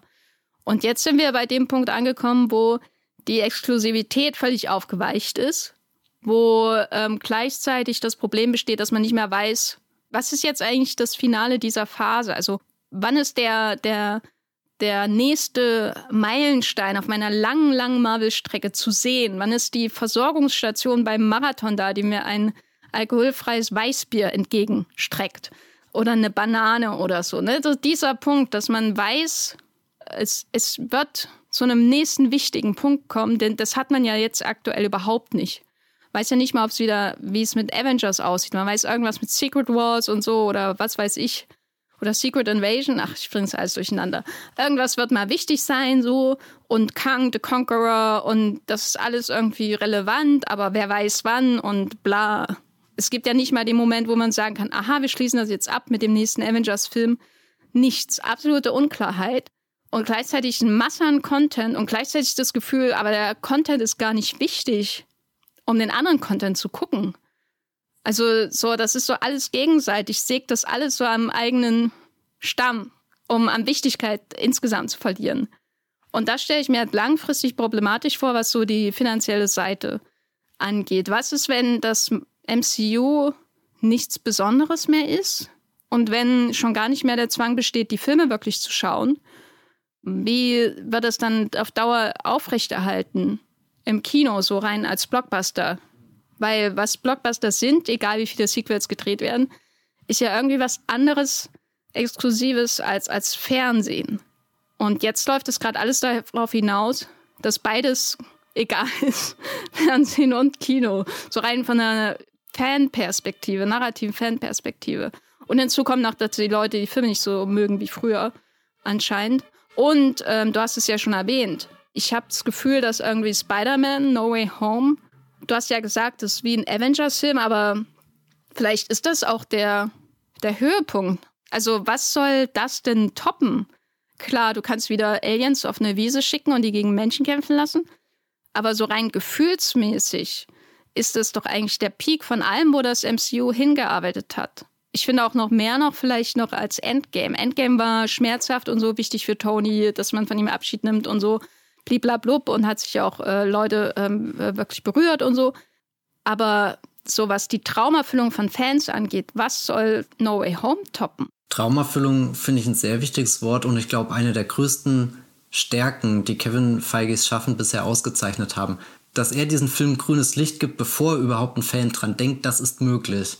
Weil No Way Home kam ja nicht, nachdem sich Fans irgendwie fünf Jahre lang Andrew Garfield Spider-Man Amazing Spider-Man 3 gewünscht haben, sondern der kam irgendwie so genau zu einem richtigen Zeitpunkt. Also so Timing finde ich nach wie vor bemerkenswert, selbst wenn die Corona-Pandemie oder so da ein bisschen den Plan durcheinander geschossen hat und auch irgendwie diese, dieser, dieser Moment, den ich vorhin erzählt habe von der San Diego Comic Con, wo dann Natalie Portman einfach zurückkehrt. Also das sind schon so, so Dinge, wo er ein unglaubliches Gespür davon hat, mit, mit äh, den Erwartungen oder den Erwartungen entgegen zu spielen und dir trotzdem nicht das Gefühl zu geben, ähm, die werden jetzt einfach nur ganz stumpf erfüllt. Da wäre vielleicht sogar Doctor Strange eines der wenigen Negativbeispiele, weil ich da überhaupt kein Fan zum Beispiel von äh, John Krasinski als Mr. Fantastic bin, weil das wirkt eher so, als rennt er einfach so einer Fanfantasie hinterher, während er davor derjenige ist eigentlich, der diese Fantasien schon erkennt, antizipiert und, und quasi schon das, das perfekte äh, Marvel-Geschenk vorbereitet, bevor du und, und, und quasi wir sind da und fangen an, es auszupacken und erahnen schon, oh mein Gott, nein, das ist, das ist nicht Spider-Man, oh mein, das ist, das ist nicht Tobey Maguire, das ist Andrew Garfield auch noch so, so weißt du, also quasi, in, da, da ist so, so dieser Moment. Vor allem, weil es bei dem ja keine Nostalgie wirklich gab. Das finde ich auch so. Ich, ja, ich glaube, glaub, da, da ist auch so gerade diese fünf, fünf Jahresmarke überschnitten. Ab fünf Jahren fangen die Leute an, nostalgisch zu werden. Und dann ist halt jetzt die Frage, gut, er kann noch mal X-Men zurückbringen, er kann vielleicht auch noch mal irgendwas mit Fantastic Four machen, aber so tief geht die Comic-Geschichte halt auch nicht wirklich zurück. Also eigentlich ist schon, schon Tobey Maguire Spider-Man ist, glaube ich, der Deep Cut, was an Nostalgie möglich ist. Und, und klar, Ian McKellen als, als Magneto oder so und, und oder jetzt Patrick Stewart, der, der Professor X nochmal auspackt. Ich glaube, der, der einzige, der gerade aus dieser 2000er Generation noch da ist, mit dem man was ähnliches reißen könnte, wäre vielleicht Hugh Jackman als Wolverine und, und das ist sicherlich Gesprächsthema bei, bei Kevin Feige seit zwei, drei Jahren, seitdem klar ist, er kann mit diesen äh, Figuren, die lange Zeit eben bei, bei Fox exklusiv waren und jetzt durch den Aufkauf von Fox äh, durch Disney ja zu ihm gewandert sind. Also ich glaube, da, da finden definitiv Sachen statt, aber dann kommt eigentlich der Punkt, wo, wo, er, wo er 2008 steht, also beim Beginn von Iron Man. Das heißt, dann muss er wieder nachdenken, ob er Robert Downey Jr. und Chris Evans oder so wieder zurückkriegt. Und, und dann schließt sich der Kreis und es gibt irgendwie nichts mehr, was, was so ein, so ein Mega-Event machen kann, es sei denn, sie kriegen jetzt was, was eine neue Grundlage geschaffen, also eben so, ein, so, ein, so eine neue Thanos-Figur irgendwie positioniert, die, die, weiß nicht, halt wirklich so, sagen wir mal, 2000 32, oh Gott, das fühlt sich so falsch an, das so auszusprechen, aber so, so weißt du, die, die, die, die uns so lange darüber hinwegbringt, wenn halt all diese Joker gezogen sind, die er noch ziehen kann, und das werden ja immer weniger. Und ich meine, gut, ein so ein Ding ist vielleicht auch noch, dass er Ryan Reynolds irgendwie als Deadpool reinholt, was irgendwie einen Eventcharakter verspricht, aber. Taika Waititi ist Deadpool. Taika, aber schon Levy ist doch, dachte ich, der Regisseur, den sie. Ja, aber eigentlich ist das die geborene Taika-Figur. Ja. Ich habe dich ja vor dem Podcast im Gespräch gefragt, so, was ist gerade der Modus, mit dem Kevin Feige arbeitet? Also spürt er einfach den Druck, dass er sich gerade beweisen muss nach diesen drei Phasen? Oder ist er nach den drei Phasen an den Punkt angekommen, wo er einfach Spaß hat? Und da war ja eher so die erste Tendenz mit, ähm, er hat gerade definitiv sehr viel Spaß, aber ich glaube, das MCU als Franchise muss gerade schon gucken, ob es nicht irgendwie in den nächsten fünf Jahren verpufft. Eben durch diese, diese Masse an Disney Plus Content und äh, den Kinofilm. Also kann das MCU nochmal diesen äh, Momentum aufbauen. Der halt, also Momentum war da, als, äh, Cap, äh, als Black Panther kam, 2018, im Februar, ein, ein Februar-Blockbuster, der, der über eine Milliarde macht, der, keine Ahnung, zum absoluten popkulturellen Phänomen wird, der dann fortgesetzt wird mit Infinity War, einen der größten Filme überhaupt. Von Infinity War schwappt die Begeisterung sogar rüber, dass sowas wie Ant-Man and the Wasp so einer richtig großen Nummer wird, obwohl der erste Teil verhältnismäßig kleiner Marvel-Film war Ant-Man, keine Ahnung, dann ist erstmal ein bisschen Pause, dann kommt Captain Marvel. Captain Marvel schafft es zum Milliardenhit. Das ist ja auch alles andere als selbstverständlich eigentlich gewesen. Captain Marvel geht direkt in den Avengers Endgame über und dann kommt noch ähm, Spider-Man No Way Home. Also diese zwei Jahre, 2018, 2019, das ist ein... Far, far From Home. Äh, genau, Far From Home. Das ist ein, ein unglaublicher Moment, den Marvel einfach hatte. Und selbst wenn, wenn Spider-Man No Way Home dann jetzt äh, letztes Jahr im Dezember nochmal so ein riesengroßes Leuchtfeuer geworden ist, war das ja auch, hat das auch nicht wirklich gereicht, dass es so viel weiter noch. Äh, also ich habe das Gefühl, so Spider-Man ist so eher so ein einzelner Leuchtturm gewesen, während Marvel halt davor so, so eine richtige Strecke hingelegt, hat so einen richtigen Lauf hatte. Und, und das sehe ich gerade nicht, dass der sich irgendwo alsbald anbahnt. Ja, vor allem, wenn man bedenkt, wie, wie wenig Menschen überhaupt darüber wahrscheinlich nachdenken, dass Black Panther 2 noch dieses Jahr ins Kino kommt. Es ist gut, dass, dass wir den Podcast kurz vor der Comic-Con aufnehmen und wenn dann der Trailer gedroppt wird, sind alle, what? mm, ja, also mein Fazit ist eigentlich, äh, es ist immer noch keine Reihe, die ich besonders mag oder brauche und ich finde, sie zerstört das Kino weiterhin. Aber äh, ich, ich bin irgendwie froh, dass Kevin Feige gerade so ein bisschen das, was ihm kreativ zu eigen ist, ausspielt. Das ist zu wenig im Vergleich zu allen anderen Filmemachern, die ich verehre. aber, aber erstens, also er, er könnte auch nur noch das machen, was er vorher gemacht hat. Und das muss man ihm lassen. Das macht er nicht. Er ist, er ist gerade auf einer anderen Wellenlänge und er hat Taika Waititi gesagt, dass er im Film unter zwei Stunden sein muss. Und dafür bin ich ihm schon sehr dankbar. nicht, dass da jetzt Meisterwerke rauskommen oder so.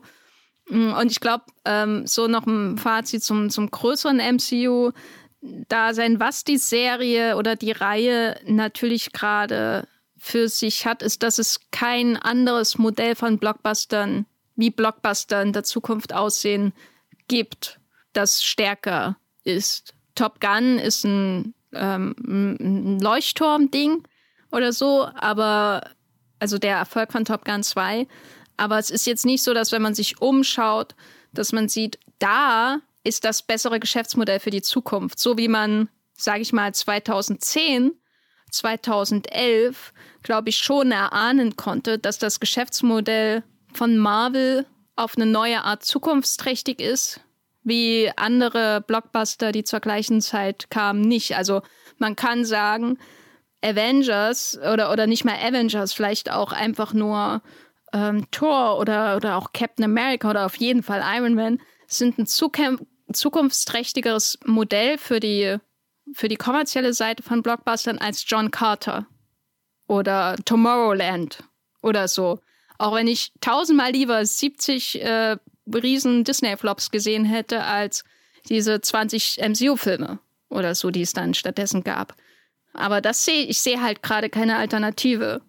Und das ist traurig, aber könnte auch dem MCU helfen. Es gibt nichts anderes auf dieser Ebene, auch in Sachen Erzählform, dass, dass das MCU veraltet wirken lassen kann. So wie äh, für, für ähm, ja, Vorstandsmitglieder von Disney das äh, Konzept von Kevin Feige und Marvel Studios, glaube ich, neuer wirkte als das von geben mir einen Regisseur 200 Millionen Dollar, der das Geld verbrennt. Sam Raimis Ostfilm. Den könnte man auch nennen. Ja, was ist wie gesagt, trauriges Fazit, aber Tora 4 ist nicht so schlimm, wie ich dachte. Und das ist doch mal was. Was ist dein Fazit?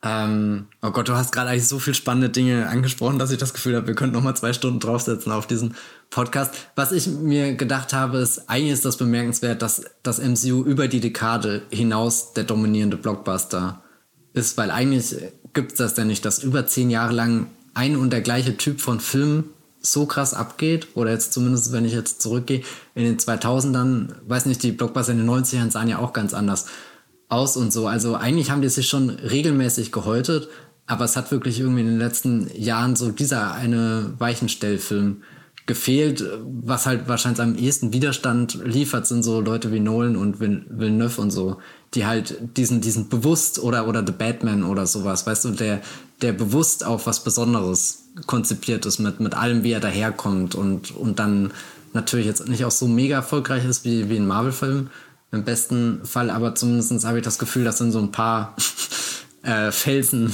in der, in der Schwemme von Marvel-Filmen, die dem entgegenstehen. Und ich würde einfach mal optimistisch in den Dezember blicken, wenn James Cameron zurückkommt und halt sagt, naja Leute, ich habe auch zehn Jahre keinen Film mehr gemacht. Was glaubt ihr? Avatar ist nicht einfach eine Fortsetzung geworden. Das ist ein Wunder.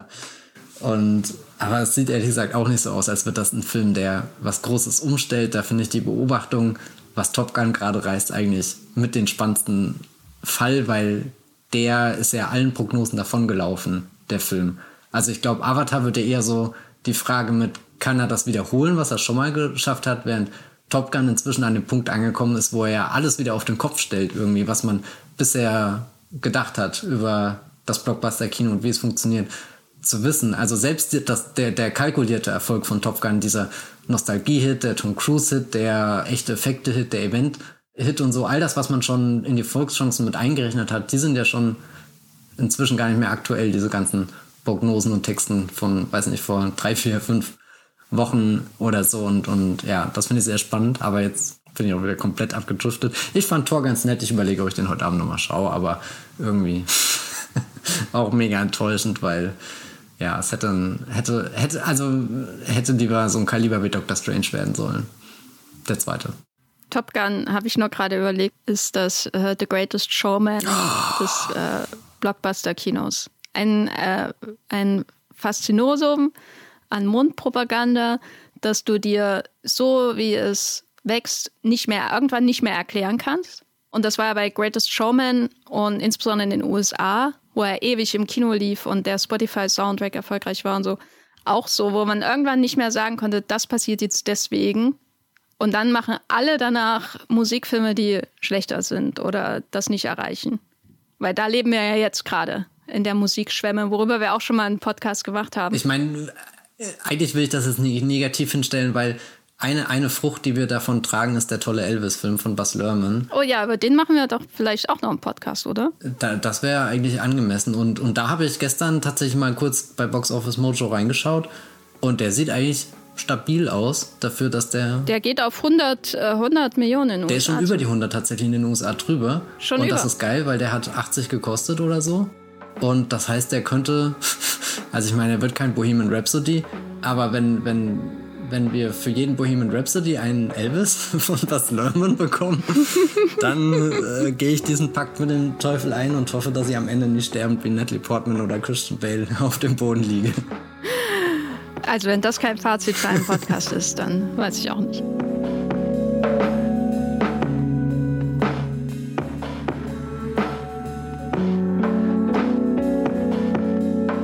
Also viele ungewohnte Dinge in diesem Podcast. Lob für Christian Bale, ähm, Lob für Kevin Feige. Sehr, also ich muss mir vielleicht den Mund auswaschen hinterher. Matthias, wo bist du im Internet zu finden, äh, wenn du gerade die Phase 5 des MCU planst für dich, wie du die gestalten würdest? Genau, also meine, meine Planungen veröffentliche ich exklusiv auf äh, das Filmfeuilleton und die werden dann alle geupdatet mit einem Told wenn sie eintreffen. Oh, das Tolja. Wir müssen eigentlich den Podcast in Tolja-Cast äh, äh, um nennen. Ich vermisse das so sehr, die, die Deadline-Überschriften aus der Niki Finkis Zeit. Naja, gut. ja, wir können ja bei Movieplot jetzt anfangen, äh, Tolja vorne dran zu packen. Oder so, um, um weiß nicht, aber ich glaube, das verstehen viele Menschen einfach nicht in Deutschland. Nee, das ja. versteht niemand mehr. Aber wenn ihr zum Beispiel auf Movieplot was lesen wollt von mir, da habe ich auch schon den einen oder anderen Tortext gelesen. Unter anderem, wie toll Christian Bale ist, aber im Endeffekt habe ich das gerade auch schon im Podcast erzählt. Also, das ist jetzt schlechte. Guckt einfach mal auf Movieplot, da finden sich auch andere spannende Einblicke in die Welt äh, der bewegten Bilder. ja, da findet ihr auch von mir einen Text äh, darüber, wie es ist, Angst vor Tor Abspanns, äh, vor Marvel Cinematic Universe Abspannszenen zu haben und dass die immer schlimmer werden, insbesondere in der von mir zuvor gelobten Phase 4. Und ihr findet von mir auch einen Text über, ähm, ich glaube, wenn dieser Podcast rauskommt, über, äh, über ähm, Star Trek 2, der Zorn des Khan und eine Szene, die mich bis heute verfolgt. Das nur als Hinweis und äh, ihr könnt mir bei Letterboxd-Folgen, da heiße ich einfach Jenny Ecke, da seht ihr, was ich für Filme bei Il Cinema Ritrovato in Bologna gesehen habe. Ein sehr schönes Festival, wo ich auch so um die 50 Filme geguckt habe im Urlaub. Und bei Twitter, Gafferlein, genau. Da bin ich auch. Poste ich einmal alle zwei Tage, mindestens. Das ist mein Versprechen. Du machst das halt schon noch als Event. Die Tweets bei dir, den fiebert man entgegen. Da ist noch nicht so Übersättigung da. Ich hatte noch nie das Gefühl in der Mittagspause, ich muss jetzt schnell die Tweets nachholen. Äh, ja, das könnt ihr tun und äh, wenn ihr den Podcast mögt, dann bewertet ihn doch positiv bei der Podcast-App, die ihr auf eurem Handy benutzt. Das hilft uns, glaube ich, um noch andere Menschen glücklich zu machen mit unseren Spekulationen über den Zustand des Blockbuster-Kinos, über das Marvel Cinematic Universe und random Charles Boyer-Referenzen. Dafür ist der Wollmilchcast da. Und Ansonsten bleibt mir nichts weiter zu sagen, außer vielen Dank fürs Zuhören und bis zum nächsten Mal. Tschüss. Ciao.